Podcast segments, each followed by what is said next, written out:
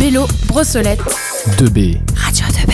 Bonjour à tous, à ceux qui viennent de nous rejoindre 13h43 sur Radio 2B, je suis en compagnie de Anis, Rémi et Nathan pour l'émission sur l'écologie. À vous. Alors euh, bonjour à tous et à toutes. Euh, Aujourd'hui, nous allons vous présenter euh, s'appelle, euh, notre sujet qui porte sur la mondialisation et son impact sur l'environnement. Alors tout d'abord, je vais vous définir ce que c'est que la mondialisation. La mondialisation, c'est euh, la mise en relation entre les différentes parties différentes parties du monde euh, euh, par, le, euh, par la multiplication de flux euh, de diverses natures, donc euh, financiers ou informations. Ainsi, la vie de chaque habitant sur Terre dépend de la mondialisation et de ses aspects bénéfiques parfois considérables et euh, ses inconvénients parfois dramatiques. La mondialisation a contribué à accentuer les dommages environnementaux que nous connaissons aujourd'hui. L'augmentation des échanges internationaux de ressources de biens et services entraîne par la mondialisation l'augmentation importante de l'activité des transports. Ainsi, euh, donc on est sur un plan quantitatif et qualitatif, parce que euh, nous avons une augmentation euh, des moyens de transport qui sont malheureusement plus polluants, et qu'on s'appelle aussi, comment dire ça, une amélioration de chaque moyen de transport. Donc plus le transport est, est, évolué, plus il est polluant. Donc, euh, l'impact sur l'environnement s'est traduit par une augmentation de l'activité économique en général, un redéploiement géographique des activités productrices et une modification de la quantité et de la, de la qualité des transports à effectuer pour répondre aux besoins du commerce mondial, co- comme je vous l'ai dit. Donc, la mondialisation est en partie synonyme d'épanouissement du commerce international, ce qui a permis de produire des biens matériels, de les échanger et de les consommer à des quantités que, et à des rythmes que l'humanité n'avait jamais connus. Euh, L'impact de la mondialisation sur l'environnement reste difficile à évoluer avec précision. Donc tout ceci nous, euh, pousse à la problématique suivante. Euh, quel impact de la mondialisation Quel impact la mondialisation a-t-elle sur l'environnement? Dans un premier temps, nous verrons les sources principales de la pollution et enfin dans un deuxième temps, nous analyserons le processus de réchauffement climatique. Alors, pour commencer, nous allons voir l'impact du transport maritime sur l'environnement. En effet, l'impact écologique du transport maritime représente une grande part de la pollution totale générée sur Terre. Le secteur maritime pollue à la fois l'air et l'eau des mers et des océans. L'Organisation maritime internationale, OMI, estime que les émissions de dioxyde de carbone provenant du transport maritime en 2012 étaient égales à 2,2% des émissions mondiales dues à l'activité humaine et s'attend à ce qu'elles augmentent de 50 à 250% d'ici 2050 si aucune mesure n'est prise. Les navires polluent de différentes manières. La plus répandue est provoquée par l'émission de particules fines, dioxyde de carbone, soufre, etc. Suite à l'utilisation de carburants de très mauvaise qualité, l'impact environnemental des transports maritimes ne s'arrête pas là, car il comprend également la pollution acoustique, la pollution sonore causée par le transport maritime, et d'autres entreprises humaines a augmenté au cours de ces dernières années. Le bruit produit par les navires peut parcourir de longues distances et ainsi affecter les espèces marines qui dépendent du son pour s'orienter, communiquer et se nourrir. Voici cinq chiffres sur le transport maritime. Un paquebot de croisière émet une quantité impressionnante, d'oxyde de soufre. Elle est équivalente à un parc automobile d'un million de voitures. La teneur en soufre dans le fuel maritime ne doit pas excéder 3,5% contre 0,01% dans le diesel automobile. Ce sont un peu plus de 93 000 navires qui composaient la flotte commerciale mondiale au 1er janvier 2017, selon la Conférence des Nations Unies sur le commerce et le développement.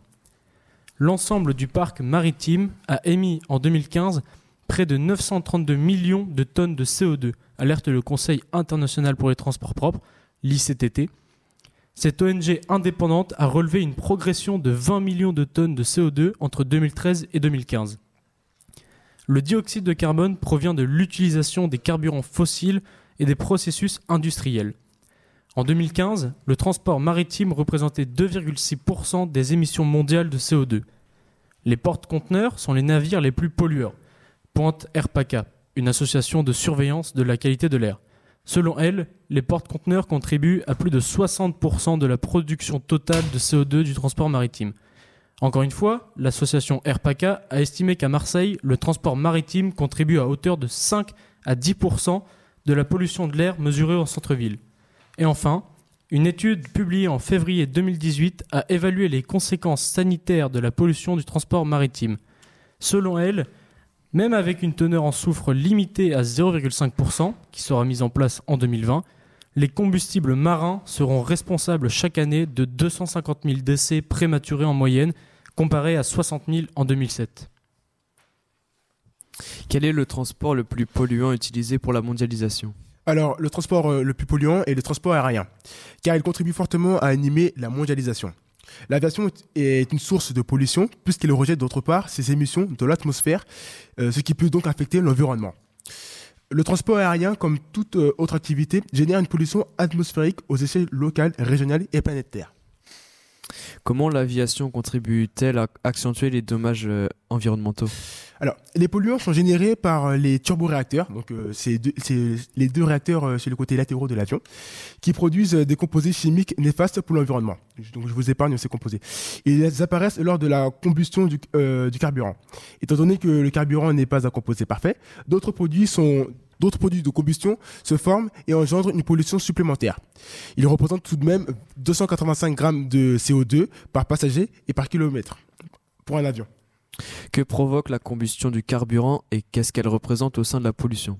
Alors, la combustion du carburant est la principale source de pollution de, euh, de l'air, avec ses, ses effets cancérigènes et cardiovasculaires.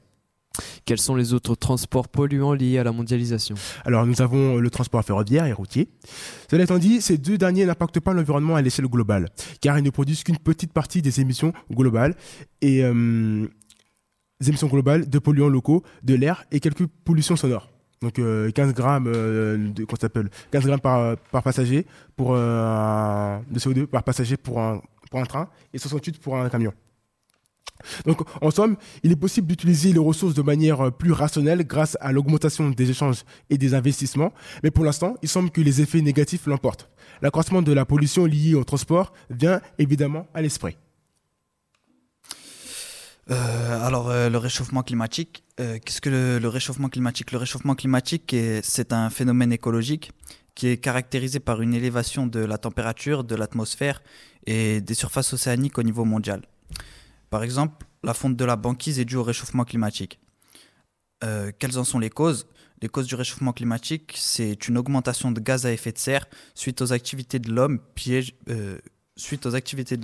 qui piègent une partie de ce rayonnement ce qui provoque une hausse de la température des surfaces jusqu'à trouver un nouvel équilibre. C'est la cause principale du réchauffement climatique observé ces dernières décennies. Euh, on, on constate que des chercheurs ont progressivement démontré comment ce phénomène se produisait et quel gaz en était responsable. On a donc euh, su assez tôt que on a donc su assez tôt que le gaz comme euh, la vapeur d'eau ou le dioxyde de carbone jouait un rôle dans le réchauffement de notre atmosphère. De ce fait, la composition de l'atmosphère se modifie, l'effet de serre change et cela influence la température sur Terre. Depuis 200 ans, ce qui a changé, c'est la révolution industrielle. Pour nos activités économiques et industrielles, nous avons développé partout sur la planète des machines et des technologies qui avaient besoin d'énergie pour fonctionner. Pour reproduire, cette, énergie, on a utilisé du bois, du charbon, puis du pétrole et du gaz. Et en brûlant toutes ces ressources, pour produire de l'énergie, on a émis dans l'atmosphère de plus en plus de gaz à effet de serre, et notamment le CO2, le dioxyde de carbone. De ce fait, on a perturbé l'équilibre habituel de l'atmosphère et amplifié l'effet de serre. Euh, ce qui a donné comme résultat euh, que le climat se réchauffe et aujourd'hui on mesure sur la planète des températures moyennes supérieures à plus de 1 degré aux températures pré-industrielles, c'est-à-dire euh, au 19e siècle. Mais d'où viennent les émissions du CO2 qui causent le réchauffement climatique? Eh ben, il, y a, de nombreuses sources d'émissions de gaz à effet de serre qui peuvent contribuer au réchauffement climatique. Les principales sources de ces émissions sont d'origine humaine, c'est-à-dire sont causées par des activités humaines. Certaines, euh, certaines sont d'origine naturelle, par exemple les marécages ou les zones humides qui émettent du méthane, qui est un gaz à effet de serre. Quand la matière organique fermente sous l'effet de l'humidité, euh, tout ceci sont, sont, les causes, euh, sont les causes du réchauffement climatique. Et pour conclure, pour conclure tout ça, on peut dire que si la planète aujourd'hui est en danger, c'est principalement à cause de nous, les hommes, et de cette mondialisation qui ne cesse de grandir et qui pousse toujours plus loin dans les productions et les évolutions euh, industrielles. Merci. Merci à vous les garçons. Tu es collégien à Brossolette Tu es lycéen Rémi Bello. Prends la parole sur Radio 2B.